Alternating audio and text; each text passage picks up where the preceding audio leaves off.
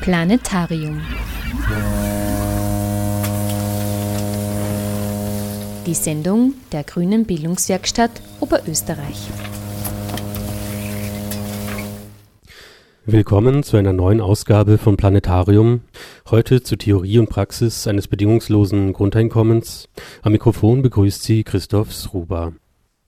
Das bedingungslose Grundeinkommen wird zunehmend zu einem Bestandteil realpolitischer Projekte und Diskussionen.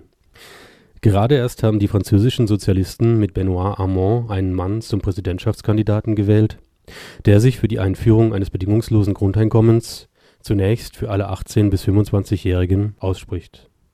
In Finnland, Kanada und den Niederlanden wiederum werden derzeit verschiedene Modellprojekte realisiert oder geplant, die in einem ersten Schritt darauf abzielen, im kleinen Rahmen die gesellschaftlichen Auswirkungen eines bedingungslosen Grundeinkommens ein Stück weit evaluieren zu können. Das Konzept des bedingungslosen Grundeinkommens erscheint im ökonomischen Kontext als Antwort auf die fortschreitenden Prozesse der Rationalisierung, Digitalisierung und Automatisierung und humanistisch gesehen als mögliche Verwirklichung sozialer Menschenrechte im Sinne einer menschenwürdigen Existenzsicherung von der Wiege bis zur Bahre. Natürlich ist jeweils zu fragen, ob und inwieweit es sich bei den verschiedenen realpolitischen Projekten tatsächlich um ein Grundeinkommen im humanistischen Sinne handelt. Ob es also existenzsichernd und bedingungslos ausgestaltet ist oder womöglich im Gegenteil eher einer Form des Sozialabbaus gleichkommt. Andererseits lässt sich die realpolitische Einführung unvollkommener Projekte aber auch als Chance begreifen, insofern natürlich die Möglichkeit besteht, die einmal geschaffenen Strukturen nach und nach dem humanistischen Ideal anzunähern.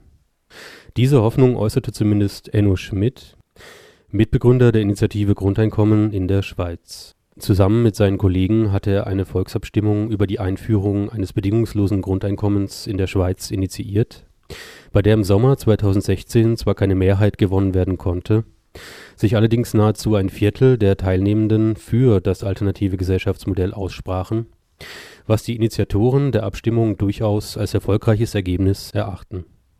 Mitte Januar war Enno Schmidt auf Einladung von Sabine Jungwirth, der Bundessprecherin der Grünen Wirtschaft, zu Gast im Kepler Salon in Linz um über das Konzept des bedingungslosen Grundeinkommens zu diskutieren und Näheres über die Initiative Grundeinkommen sowie die Abstimmung in der Schweiz zu berichten.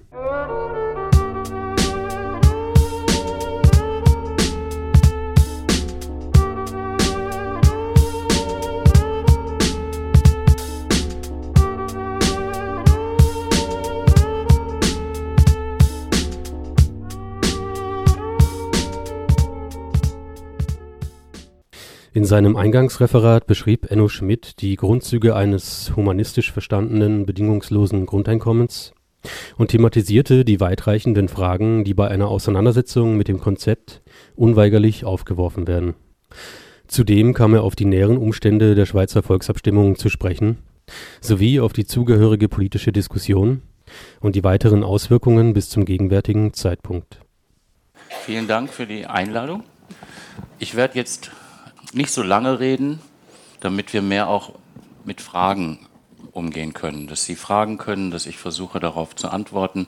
In die Tiefe gehen muss man, das schaffen wir in anderthalb Stunden dann doch wahrscheinlich nicht. Aber keine Sorge, es ist die nächsten 20 Jahre noch ein Thema und dann ist es eingeführt. Bis dahin können wir das gestalten. Und das ist eigentlich das, womit ich anfangen möchte. Das bedingungslose Grundeinkommen gibt es noch nicht. Eine Rente ist kein bedingungsloses Grundeinkommen. Es ist also etwas Neues, und wir sind aufgefordert, wer Lust hat, das zu gestalten.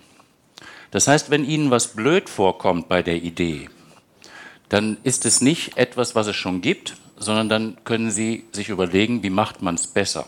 Also es ist nicht etwas, wo man sich jetzt unheimlich in die Köpfe kriegen muss, sondern wo man einmal das machen kann, dass man produktiv und kreativ miteinander denkt. Und diese Formulierung bedingungsloses Grundeinkommen, da ist ja nicht das Neue, das Grundeinkommen. Das haben wir ja eigentlich alle. Wer gar kein Einkommen hätte, könnte gar nicht leben. Das heißt, dass Sie hier sind, beweist schon mal, alle haben ein Grundeinkommen. Nur nicht bedingungslos. Um diese Bedingungslosigkeit geht es. Und dann können Sie sich auch gleich fragen, was ist denn das, jemand, dem man bedingungslos was geben kann? Und Geld vor allen Dingen wobei doch Geld immer im Zusammenhang steht mit Leistung oder nachweislicher Leistungsunfähigkeit. So definiert sich also der Mensch aus seiner Fähigkeit, Geld zu verdienen oder seiner Unfähigkeit, Geld zu verdienen, leistungsfähig, leistungsunfähig. Und dieses bedingungslos kracht da so richtig herein und wäre ein Fehler im System, wenn das System so wäre, dass es wirklich nur diese Definition vom Menschen und seinem Lebensrecht gäbe. Und da fällt schon auf, dass wir sehr gewohnt sind, die Lebensberechtigung und Gesellschaft überhaupt eigentlich mehr oder weniger als Anhang der Wirtschaft zu sehen. Und es verloren geht, dass wir als erstes Mal eine Menschengemeinschaft sind, eine Zivilgemeinschaft. Ich schließe mich jetzt mal für drei Tage mit ein. Wir in Österreich sind der Souverän. Alles andere sind Teile der Gesellschaft, die übrigens auch wir sind. Wirtschaft bin ich. Politik bin ich, Kultur bin ich auch. Du auch, jeder. Dieses unangenehme Aufbrechen von einigen Machtstrukturen und auch sehr eingefahrenen Ideologien, das kommt mit diesem Wörtchen bedingungslos und auch die Frage, ja, was, was ist denn das? Ich gebe dir jetzt bedingungslos ein Einkommen. Nicht mal, dass du dann nett zu mir bist oder wenigstens meinen Garten äh, hakst. Ja, das ist doch Geld verschenken oder das ist doch wie ein schwarzes Loch geben. Seht ihr, und da fängt die Frage an, wer ist der Mensch? Und das ist eigentlich nämlich das, was beim bedingungslosen Grundeinkommen der Kernpunkt ist. Diese wirkliche Frage, wer ist denn jetzt der Mensch? Im Gegensatz zu dem, was Roboter in 100 Jahren können. Es ist also vor allen Dingen für mich ein Kultur, eine Kulturfrage, ein Kulturimpuls, kulturell voranzugehen. Kultur schafft auch Politik, Kultur schafft Zusammenleben. Erstmal ist es ja ausgehend von der Kultur. Das war für mich der Grund, warum ich 2006 die Initiative Grundeinkommen in der Schweiz gegründet habe, zusammen mit Daniel Henny. Und weil in der Schweiz dieses Instrument der direkten Demokratie ist. Ich komme aus Deutschland.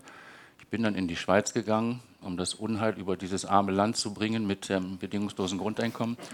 Weil es dieses Instrument gibt, dass aus der Bürgerschaft Menschen, die eine Idee haben, von der Sie sagen, das ist jetzt dran, das wäre gut, sich auf den Weg machen können, das ein bisschen publik machen, dann, so ist es in der Schweiz, so war der Weg, vielleicht noch drei, fünf, zehn andere finden, die das auch wirklich gut finden und das reicht schon. Und dann kann man eine Volksinitiative machen in der Schweiz. Das heißt, dann schreibt man auf, der Bundesrat soll mal dafür sorgen, dass jeder in der Schweiz ein menschenwürdiges Dasein und die Teilhabe an der Gesellschaft mit einem bedingungslosen Grundeinkommen garantiert hat. Die Höhe des Grundeinkommens, die Finanzierung sind dann spätere Fragen. Ist der Bund beauftragt, sich damit zu beschäftigen, kommt dann sicher nochmal zu einer nächsten Volksabstimmung. Wie hoch soll es denn sein? Was glaubt denn ihr? Was ist lebensnotwendig? Das ist Demokratie. Also nicht einer sagt, 500 Euro, das musst du schaffen. Und der andere sagt, um Himmels Willen, 1500 und schon sind wir in einem Kampf sondern nein, es ist an alle Bürgerinnen und Bürger die Frage, was, was denkt ihr denn? Was ist denn jetzt hoch genug zum Leben? Was wollen wir uns zugestehen? Weil wir bezahlen es. Wir kriegen es und wir bezahlen es. Also so ist eigentlich Demokratie, das fand ich sehr schön in der Schweiz, dass wir dann das sehr einfach aufgeschrieben haben.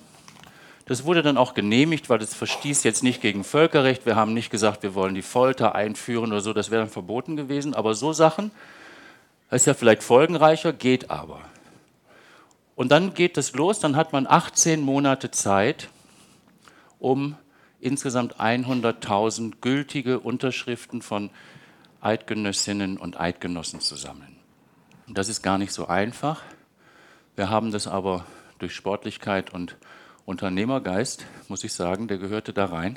Es war ganz wichtig, dass es auch unternehmerisch war und dass es was Sportliches und Wettbewerbsmäßiges hatte in einem spielerischen Sinne.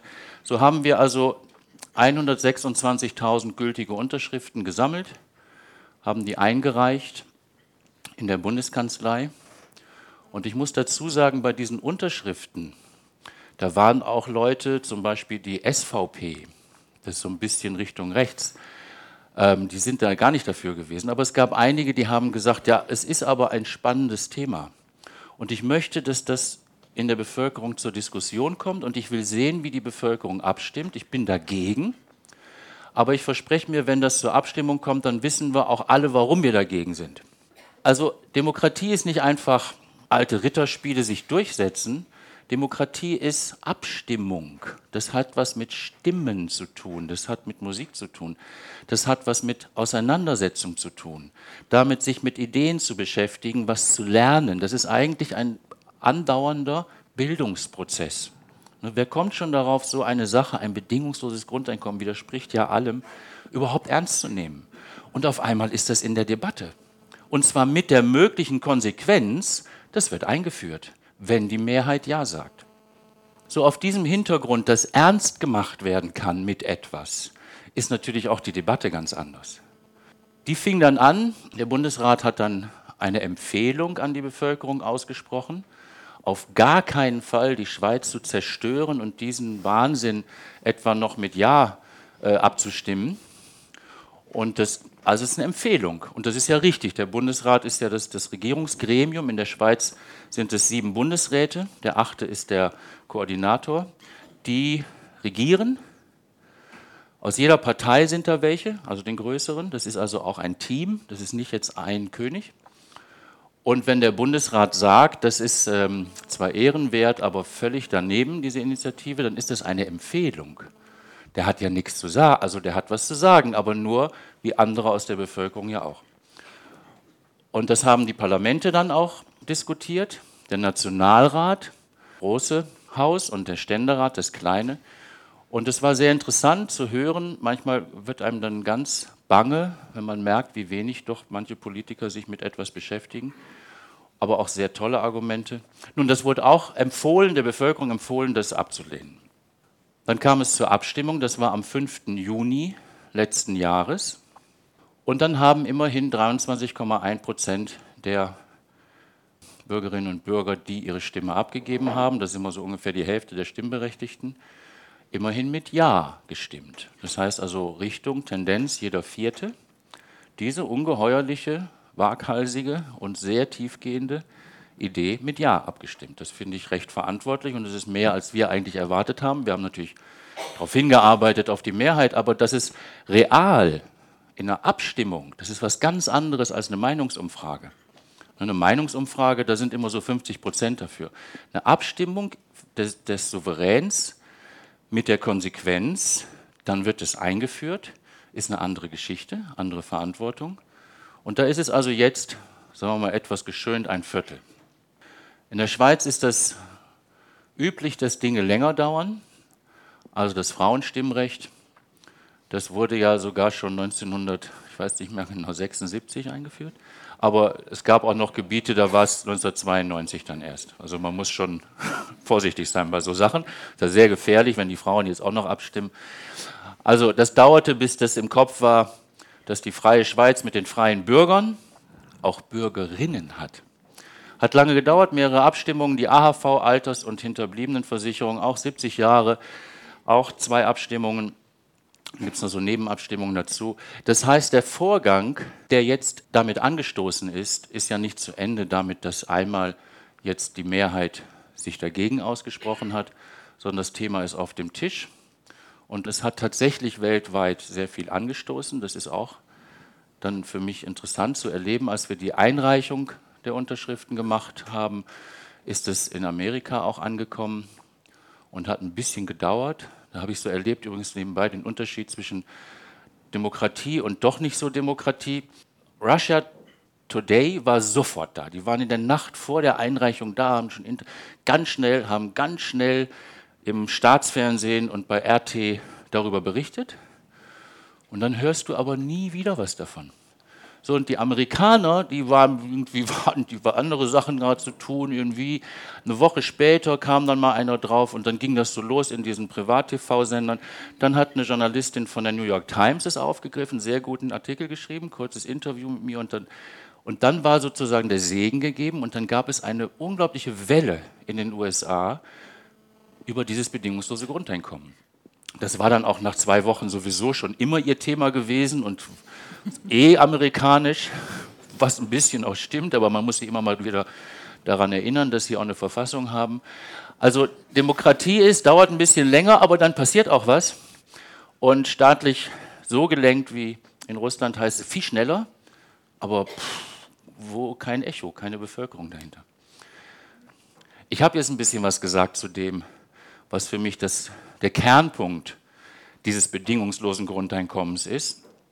Und das ist eigentlich die Fragen, die sich einem dabei stellen, die sich einem selber stellen, dass man auch erlebt zum Beispiel, ob man immer, wenn man an so, eine, an so einen Punkt kommt, wo man denkt, ah nee, das geht ja nicht, auf den Rücken fällt und nicht mehr aufsteht oder doch wieder aufsteht. Also es hat viel für mich zu tun mit dem, dass man sich selber mal erleben kann, wie man damit umgeht, wie andere damit umgehen, wie andere so denken. Es kommen vielen Diskussionen so ganz selbstverständliche Gewohnheiten der alten Zeiten auf. Es war ja nicht Sklaverei, aber Frondienste. Es kommt die Zweiklassengesellschaft auf, also die Frage, ja, wer macht denn dann die Drecksarbeit? Ja, ich ja bestimmt nicht. Also es gibt diese anderen Menschen, die muss man dazu zwingen können. Es klärt einfach unheimlich viel auf, finde ich, die Diskussion darum und auch wie man selber eben das, das erlebt. Alte Überzeugungen, die auf einmal dann doch nicht mehr zeitgemäß sind. Das ist für mich der Kern. Also eine menschliche Entwicklung. Eigentlich ein wunderbares Instrument, um weiterzukommen, auch um Gesellschaft wirklich heute nochmal neu zu denken. Wir können ja nicht immer so tun, als wäre die Weisheit von 1960 jetzt immer noch und wir hätten nur ein Problem, dass es anders geworden ist. Sondern es ist anders, Gott sei Dank, geworden, aber wir brauchen das Verständnis von dem, wo wir heute sind. Und das betrifft natürlich dann auch in zweiter, dritter, vierter Linie Digitalisierung und dass Arbeit etwas anderes wird. Und dass diese unmittelbare Verknüpfung, wir können alle Menschen mit Einkommen versorgen, und nur darum geht es, wenn, wenn wir das über Erwerbseinkommen machen, dass das unter Umständen jetzt einfach ein schon länger nicht mehr funktionierendes Modell ist und man gucken muss, wie kommen wir jetzt in eine Einkommensversorgung, die nicht mehr unbedingt heißt festangestellt. Und wie kommt der Staat zu seinen Steuern? Indem man vielleicht jetzt nicht mehr immer nur Einkommensteuer denkt und meint, ah ja, deswegen müssen ja die Leute eine Erwerbsarbeit haben, versicherungspflichtig, damit es Abgaben gibt. Man ist da in so einem Geflecht. Wir haben unsere Gesellschaft gebaut, waren ja fleißig, haben sie auch gut gebaut. Und das ist alles sehr verwoben. Und deswegen ist es schwierig, jetzt einmal im Zusammenhang mit der Technik, die das aber sowieso macht, Datenökonomie, in was Neues zu kommen, aber gleichzeitig auch zivilgesellschaftlich, kulturell, individuell, in dem, wie unsere Auffassung, unser Miteinander und unser Wahrnehmen ist. Und das ist Eigenleistung. Und deswegen ist das Grundeinkommen eben ein Mittel gegen die Faulheit, nämlich die Denk- und Wahrnehmungsfaulheit. Man muss schon was leisten, um damit umzugehen. Und um diese Parallele geht es mir eigentlich. Die Technik determiniert soziale Verhältnisse. Sie determiniert Wirtschaft, determiniert auch Politik. Und das ist nicht unbedingt gut. Und so wie es zum, beim Übergang von der Agrarwirtschaft zur Industrialisierung dann einfach so eine Elite gegeben hat, die schlicht und einfach nicht mitkam mit den real sich ändernden sozialen Verhältnissen für viele und es zu Kriegen kam, Bürgerkriegen und ganz große Kriege, so kann das auch sein, wenn wir jetzt in die Datenökonomie gehen, weil die wirklich anders ist. Und wenn die Eliten nicht mitkriegen, also wir natürlich alle, dass die sozialen Verhältnisse sich wirklich ändern und dass wir aufhören müssen mit alten Konzepten und wirklich die Bereitschaft haben müssen, hinzuschauen, was passt, was ist für den Menschen und auch vorher mal klären müssen, geht jetzt der Fortschritt von der Technik aus oder von den Menschen? Also dann glaube ich, haben wir auch Probleme, die gar nicht so harmlos sind. So ist das bedingungslose Grundeinkommen nicht Träumerei, sondern der Versuch, der Wirklichkeit jetzt mal ins Auge zu schauen und das nicht zu tun, ist vielleicht eher Träumerei.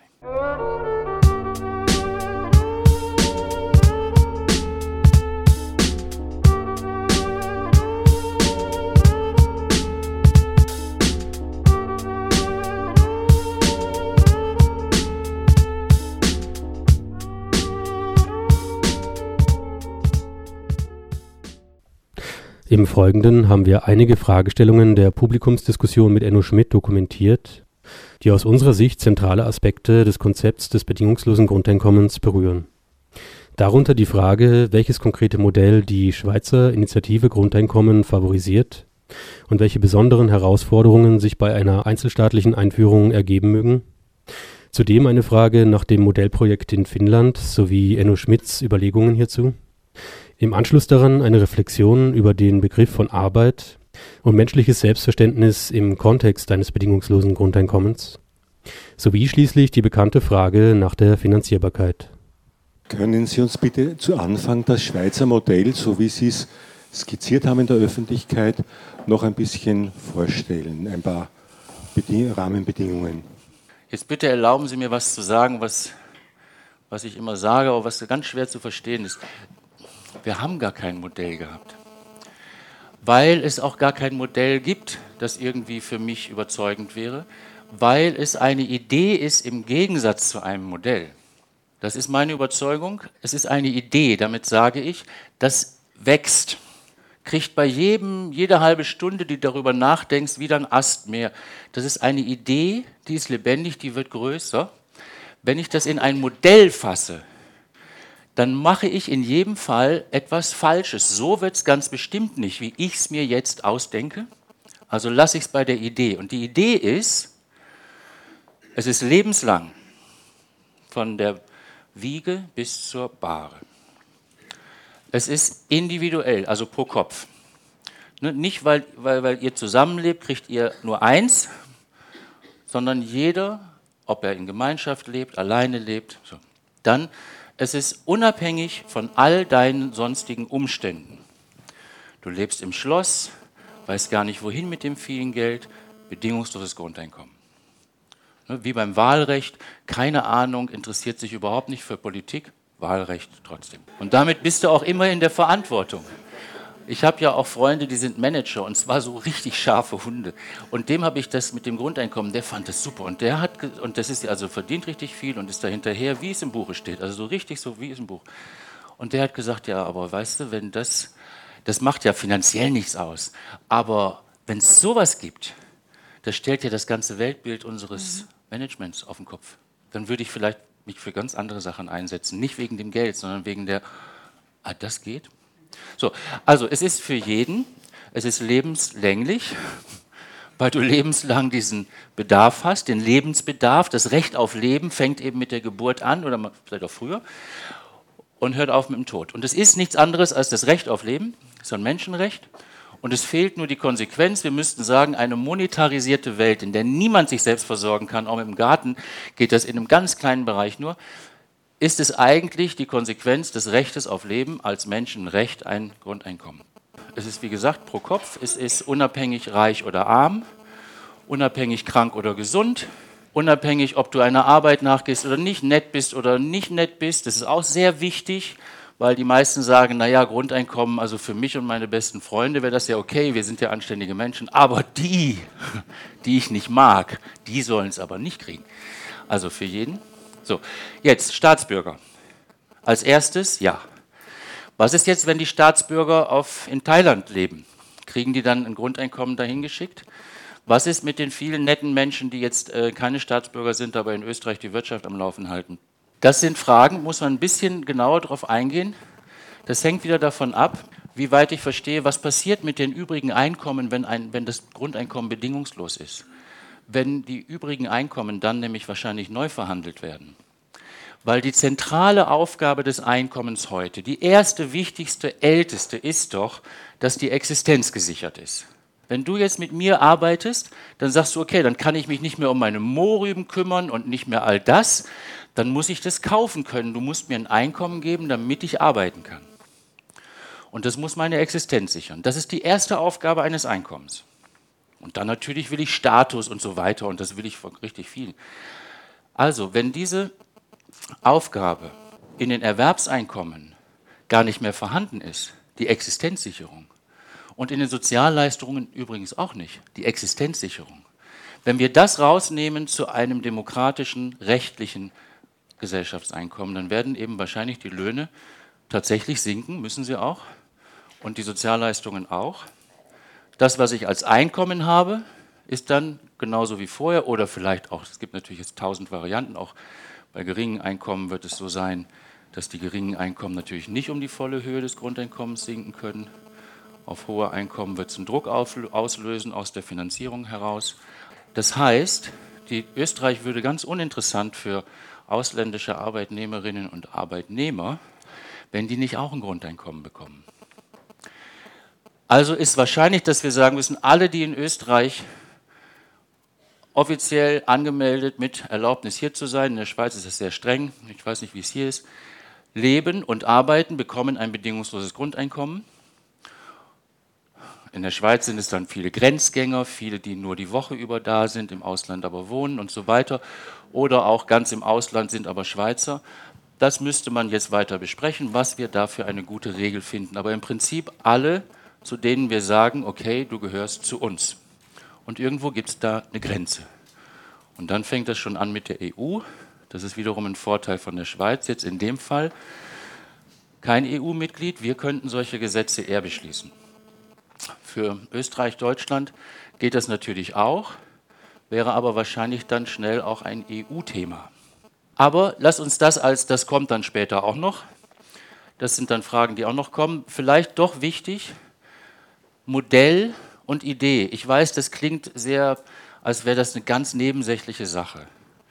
Und doch ist es so, wenn du jetzt Modelle machst und sagst, ja, also Einkommensteuer so und so viel hoch und Grundeinkommen muss ungefähr 1395 äh, oder was weiß ich, und der und der kriegt es und der und der nicht, wenn du dir das ganz genau ausdenkst, dann hast du eine ganz starre, feste Form, die im nächsten Sturm busch, zerplättert.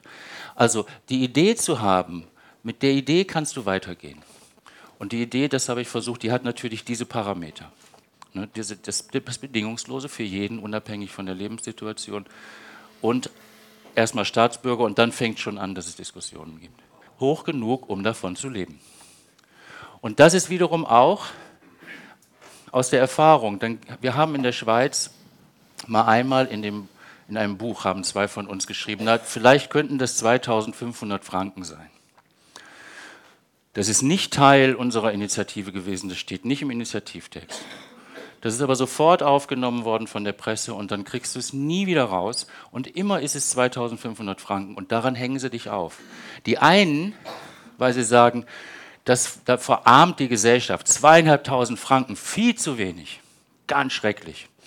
Dann die anderen, die Journalisten, die das immer dann im Wechselkurs rechnen und dann sagen die, die Schweizer wollen sich 2400 Euro im Monat gönnen. Ja, aber der Wechselkurs ist völlig irrelevant. Die Kaufkraft ist relevant. Von zweieinhalbtausend Franken kannst du wirklich eigentlich nicht leben in der Stadt in der Schweiz. Also das ist ungefähr 1200 Euro oder sowas. Ne? Wenn du solche Zahlen nennst, das will ich nur sagen, du kriegst sie nicht mehr raus. Modelle lassen dich ans Kreuz nageln und deswegen haben wir in der Schweiz versucht, möglichst auf die Idee zu gehen, möglichst auf das, was nicht ähm, zum Anschießen ist, sondern zum Weiterdenken ist.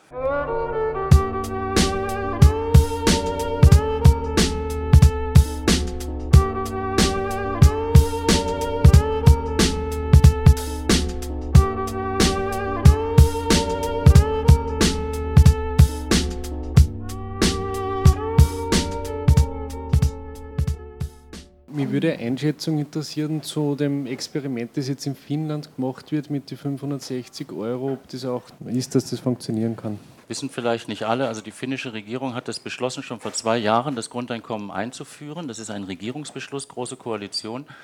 In Finnland wird seit den 90er Jahren intensiv darüber gesprochen. Weiß man hier nicht, wir wissen sowieso ganz vieles nicht, was in anderen Ländern passiert. Jetzt haben die lange sich gestritten die verschiedenen Parteien. Auf einmal waren die ganz Konservativen, wollten es hoch haben, die Grünen wollten es ganz niedrig haben und so weiter. Jetzt ist der Kompromiss, mit dem keiner zufrieden ist, dass ich glaube 2000 Arbeitslose, zufallsausgewählt, anstelle des, dass der Mindestarbeitslosenbetrag ist 560 Euro. Und dieser Mindestarbeitslosenbetrag wird ersetzt durch ein so-called bedingungsloses Grundeinkommen über zwei Jahre. Also das ist gerade, hast dich dran gewöhnt, dann ist schon wieder alles anders. Ne? Jetzt ist es in Finnland so, dass die da ja hinwollen. Und dass es jetzt mit dem Streit anfängt. Und das wäre in Österreich und in der Schweiz genau das Gleiche. Wenn es ernst wird, ist eh Schluss mit lustig. Dann sind Kompromisse und Streit und Parteien. Das Interesse jetzt, was sich durchgesetzt hat, ist, wir wollen Sozialbürokratie und komplizierte Sozialleistungen einsparen. Und wir wollen, dass alle Leute wieder in Erwerbsarbeit kommen. Wenn du jetzt ein Grundeinkommen niedrig machst, und das kann auch ruhig dann 800 sein, das reicht immer noch nicht zum Leben. Aber jetzt bei dem Modell, wenn du 560 Grundeinkommen bedingungslos hast, dann hoffen die, dass die Leute eher irgendeinen Job annehmen, selbst wenn der ganz schlecht bezahlt ist, weil sie verlieren ja nicht diese 560 Euro Grundeinkommen, was aber der Fall wäre, wenn es Arbeitslosengeld oder Sozialhilfe wäre. Das heißt, diese sogenannte Schwelle oder was das, wie man das nennt, dass man sagt, ja, die Leute gehen gar nicht raus aus der Sozialleistung, weil dann verlieren sie die Sozialleistung, also bleiben sie schön drin. Das wollen sie aushebeln, indem dieser Betrag bleibt und also auch ein Job für wenig Geld ist ein Zuverdienst, der ihnen voll zugutekommt. Da hat sich das Interesse jetzt also erstmal durchgesetzt. Altes Denken, keine Idee von bedingungsloses Grundeinkommen, eigentlich reine Mechanik, alles urväterlich, alle Leute in Erwerbsjobs für wenig Geld und das mit dem Sozialquatsch mal abschaffen. Also so halte ich das für eine Sache, die, die in sich gar nicht wertvoll ist jetzt, aber sie ist ein Schritt und es kann auch besser werden. Und es ist überhaupt mal ein Schritt von einer Regierung, das anzugehen und dann sieht man, was dabei rauskommt. Und ich sage es nochmal, ich gehe davon aus, in jedem Land auf der Welt wird es diese Schwierigkeiten geben und das Gerangel geben. Wir werden nicht ein, Ideal, ein Idealmodell vom bedingungslosen Grundeinkommen einfach so haben. Und von daher begrüße ich das in Finnland als positiv, auch wenn diese Form jetzt erstmal nur deutlich macht, man kann das Grundeinkommen auch missbrauchen, um die soziale Spaltung und sozusagen den, das, das Trennen reich-arm noch zu verstärken. Man kann das bedingungslose Grundeinkommen auch missbrauchen, um die Verhältnisse, die sozusagen immer schlimmer werden, auch dann noch schlimmer werden zu lassen. Das geht auch. Deswegen habe ich gesagt, wir sind aufgerufen, es zu gestalten. Wenn wir es nicht gestalten, wenn wir es nicht aufladen mit unserem Denken, unserer Ethik, unserer Moral, unserem Willen, ja, dann wird es entweder als automatische Folge der Automatisierung kommen, das ist für, gerade im Silicon Valley auch sehr stark, dass die alle sagen, klar, Grundeinkommen bedingungslos, also für die, die dann nicht mehr mitkommen halt. Dann ist das eine Ausgrenzung. Grundeinkommen ist aber eine Eingrenzung, ein, Einfassung aller. Also das halte ich von dem finnischen Modell. In sich nicht, gar nicht besonders spannend, eher negativ, aber als Tatsache im Zusammenhang der Entwicklung positiv.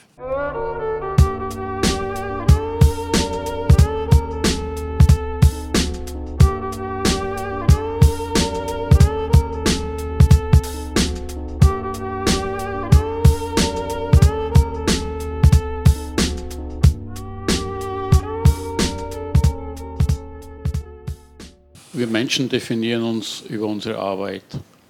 Äh, auch die Gesellschaft definiert sich über die Arbeit.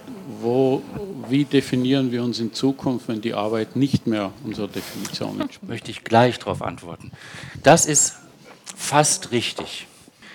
Und jetzt ist es so, weil das stimmt, weil wir uns über unser Tun definieren und überhaupt erleben. Ne, wir erleben uns ja daran auch wachsen daran, verändern uns daran, lernen daran, ist es so wichtig, dass das zu einem stärkeren Anteil jetzt in unserer Hand liegt. Also weniger, dass ich bestimmt werde, irgendetwas zu arbeiten, was zum Beispiel immer unsinniger wird, nur damit ich beschäftigt bin. Das ist eine Unverschämtheit der, der Arbeit gegenüber, zu sagen, Arbeitsplätze schaffen. Denn das negiert den Wert der Arbeit und den Wert des Menschen sondern über die Arbeit definiere ich mich, über mein Tun definiere ich mich. Und das liegt mit einem bedingungslosen Grundeinkommen, wird das stärker freigesetzt, dass du es auch stärker so erleben kannst und dabei nicht unbedingt darauf angewiesen bist, dass es jemand bezahlt. Genau der Wert der Arbeit Und dieses zentral Wichtige der Arbeit ist das, was beim bedingungslosen Grundeinkommen eine Zukunft hat. Und eben nicht unsinnige Arbeit, nur Beschäftigungstherapiearbeit, den Menschen eigentlich behandeln wie eine Lebensmasse, die versorgt, diszipliniert und irgendwie unter den Tisch gebracht werden muss, sondern das Aufstehen, wie Sie es sagen, ich definiere mich durch Arbeit und niemand hat keine Arbeit. Das sehen ja die Rentner, wissen das alle. Die haben auf einmal mehr zu tun als vorher oft. Und wenn sie dann eine kleine Weltreise machen, ist auch wunderbar. Warum denn nicht? Wieso soll der Mensch sich nicht freuen? Also ich glaube, dass das Grundeinkommen das unterstützt, was die Arbeit ausmacht. Und das Fixieren auf Erwerbstätigkeit ist das, was die Arbeit tötet, ihr den Wert nimmt und auch dem Menschen den Wert nimmt. Wenn ich aber viel Geld verdienen will, ist auch super. Ich kann mich auch über Geld verdienen definieren. Kann ich auch machen. Dagegen sagt das Grundeinkommen null. Es sagt nur, komm, Lass uns einen Schritt weitergehen in der Zivilgesellschaft, in der demokratischen Gesellschaft zu einem demokratischen gemeinsamen Lebensboden, den wir uns gewähren. Und das ist ein Schritt zu mehr Freiheit und damit automatisch zu mehr Verantwortung. Das kommt nämlich nach. Wenn der Mensch kein Mensch ist, dann ist Freiheit irgendwas. Aber für Menschen ist Freiheit, die erlebt wird, immer auch Selbstverantwortung.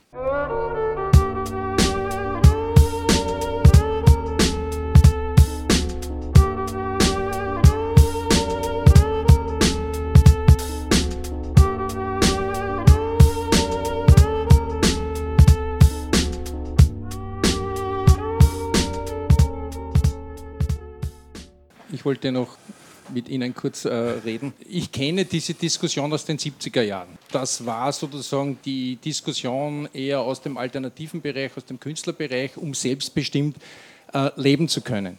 Ich habe die Angst beim bedingungslosen Grundeinkommen, dass Sie auf der einen Seite, wenn Sie also nicht in die Existenzsicherung hinaufkommen, und die Diskussion werden wir haben, also jetzt ja. haben wir Finnland mit 560, wird das automatisch, wenn Sie das an alle auszahlen, zu einem Sozialabbau führen weil ja logischerweise das Geld an alle ausbezahlt wird, das heißt die Treffsicherheit sinkt. Wenn Sie es existenzsichernd machen, werden wir die Diskussion bekommen, was muss man alles bezahlen von diesem Grundeinkommen. Man wird zu den Menschen sagen, ja, du hast eher Grundeinkommen, also zahlst du dir die Schule, zahlst du einen Schulbeitrag und so weiter und so fort.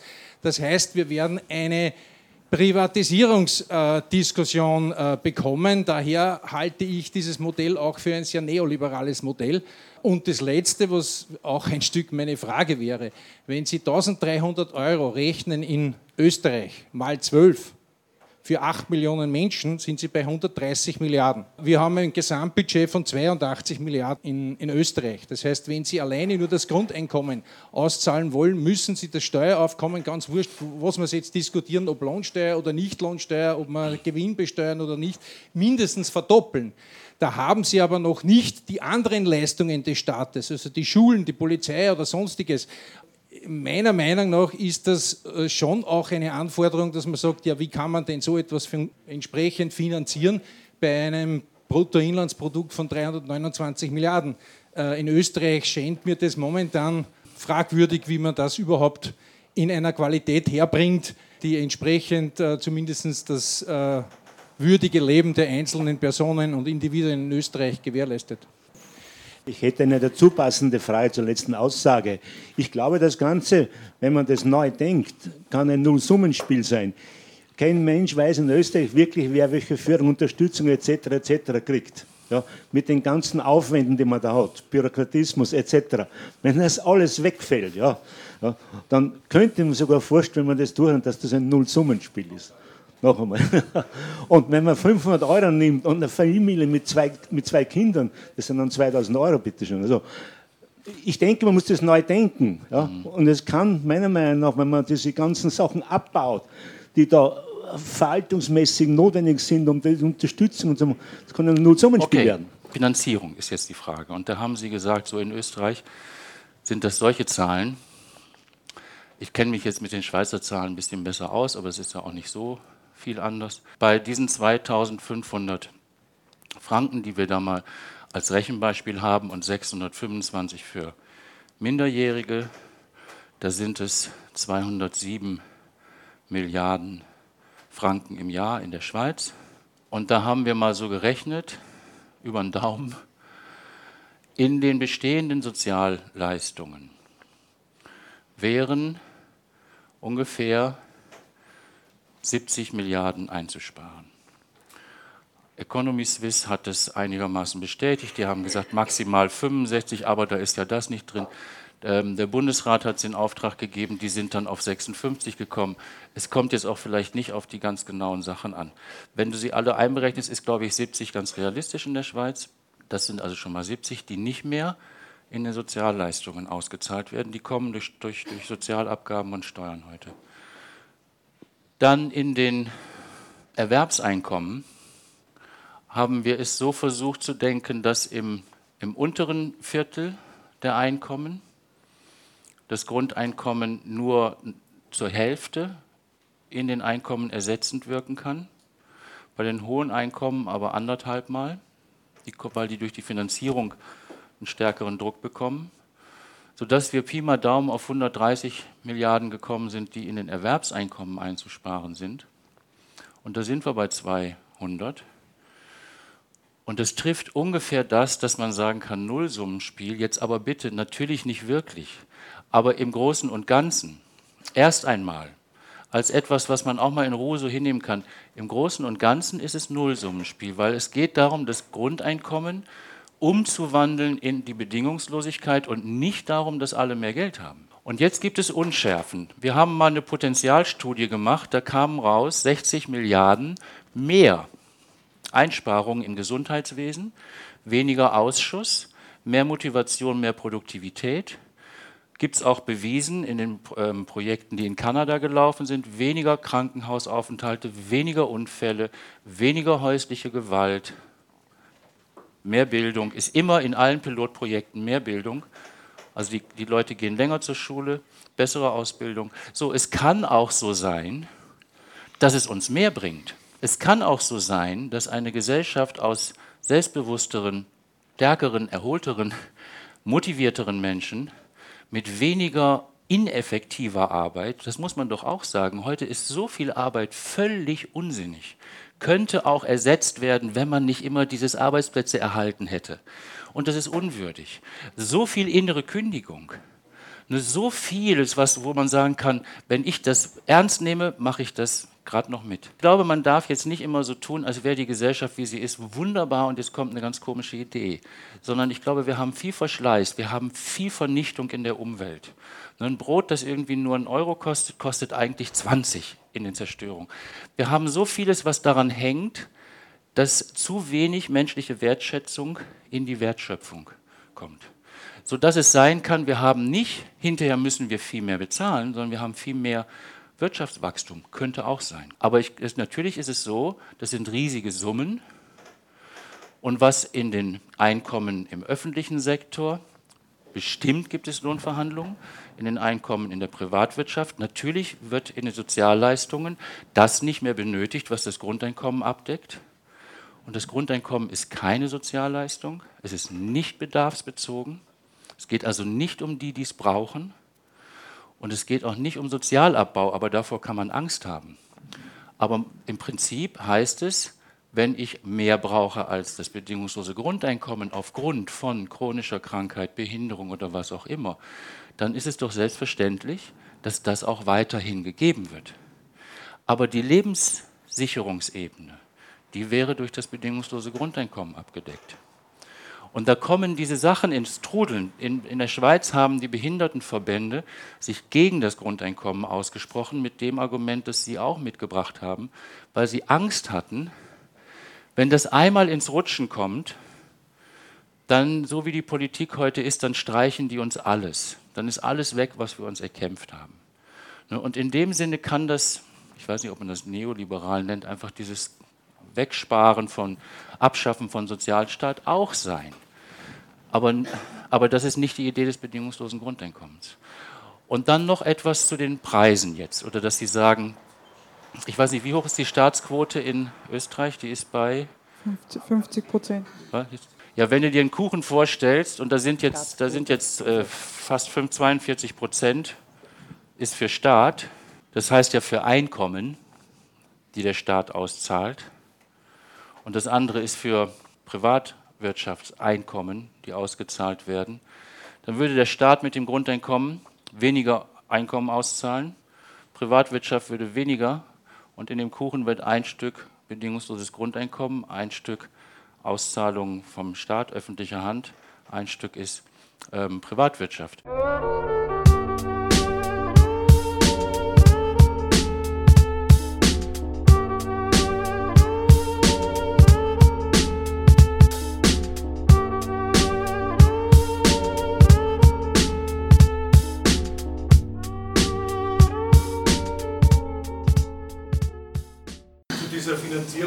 Kurz. Äh, ich denke, dass das eine Art Killerfrage Killer ist, mit der die ganze Diskussion abgewürgt äh, werden kann und man da sehr aufpassen muss, dass das nicht passiert. Man ja, sollte eben die Idee äh, ja. weiterentwickeln, bevor man gleich sagt, können wir nicht finanzieren. Ja, aber Weil damit war, ist das erledigt. Das war bei Ihnen aber jetzt nicht so. Das war jetzt eine sehr wichtige, wichtige Frage. Es ist aber, wenn ihr jetzt in die Diskussion kommt, ja, es ist eine Killerfrage. Niemand ist fürs Grundeinkommen, weil es zu bezahlen ist. Und die meisten, ne, weil es zu bezahlen ist, ist überhaupt kein Grund für ein Grundeinkommen. Und für die meisten ist es so, wenn sie das mit dem Bezahlen dann nicht mehr anbringen kommen, kommen sie mit dem nächsten. Also es sind dann einfach diese, ne, sind dann diese Versuche, das so ins Absurde zu führen. Das war jetzt nicht so. Ich versuche, was zu sagen über zur Finanzierung nochmal. Weil es ist ja natürlich eine wahnsinnig wichtige Frage. Geht ja nicht, dass auf einmal die, das Budget platzt. So, hier haben wir eine Flasche Wasser. Jetzt sagen wir mal, die kostet 3 Euro. Was ist denn das jetzt, diese 3 Euro? Für was sind die denn? Also für Glas und Wasser und Blech?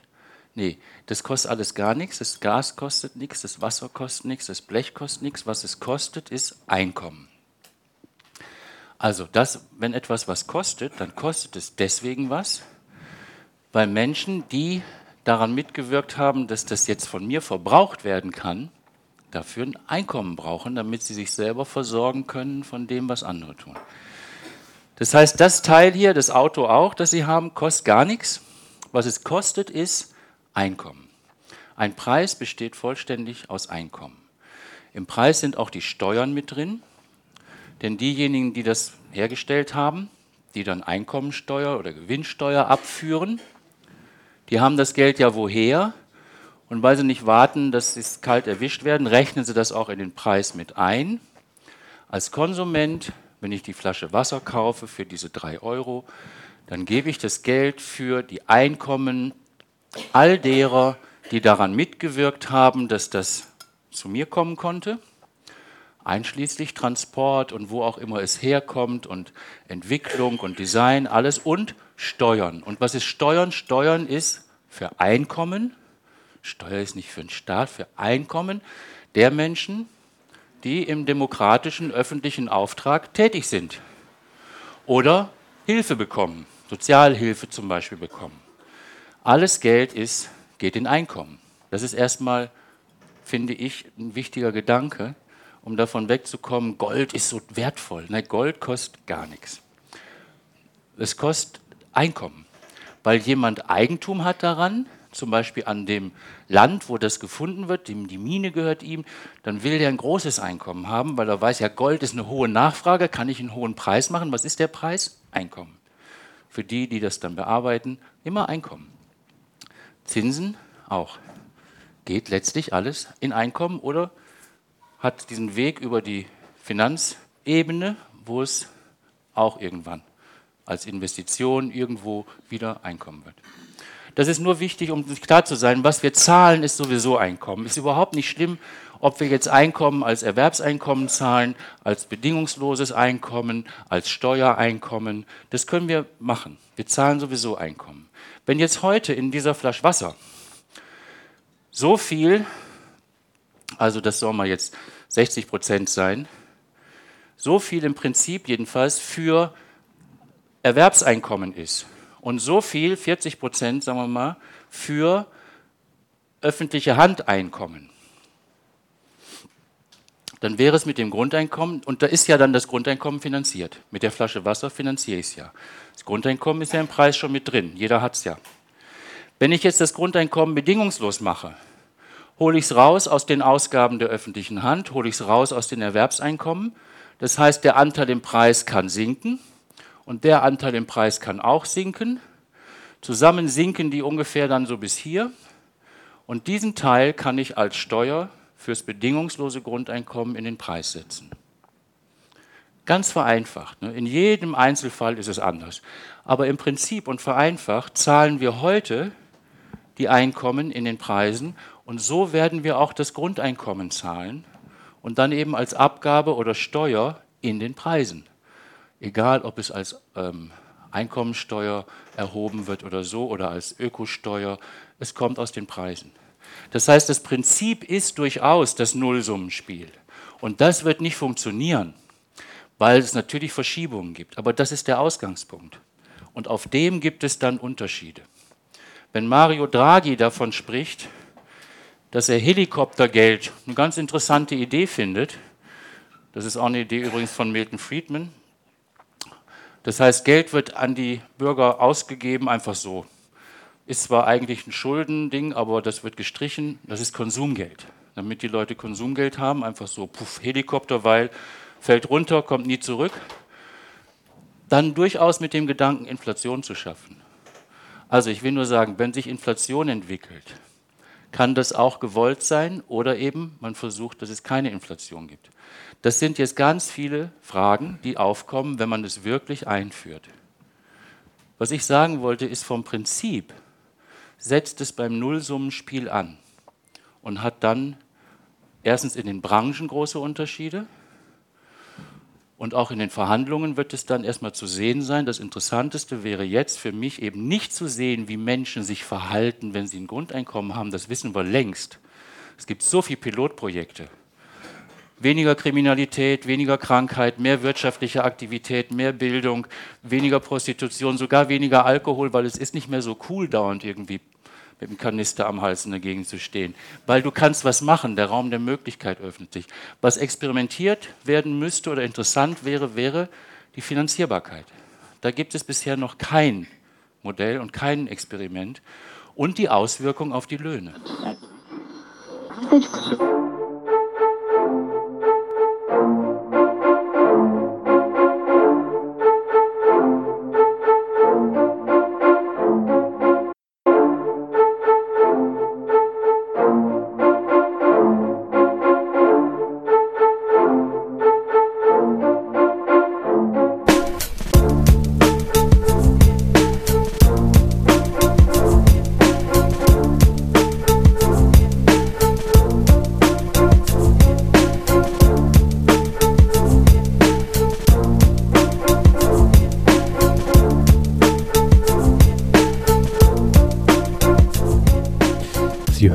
Planetarium zur Idee des bedingungslosen Grundeinkommens. Eine Wiederholung der Sendung wird am Sonntag um 15 Uhr sowie am kommenden Dienstag um 10 Uhr im Freien Radio Freistadt ausgestrahlt. Die nächste Ausgabe von Planetarium erscheint am Freitag, den 3. März.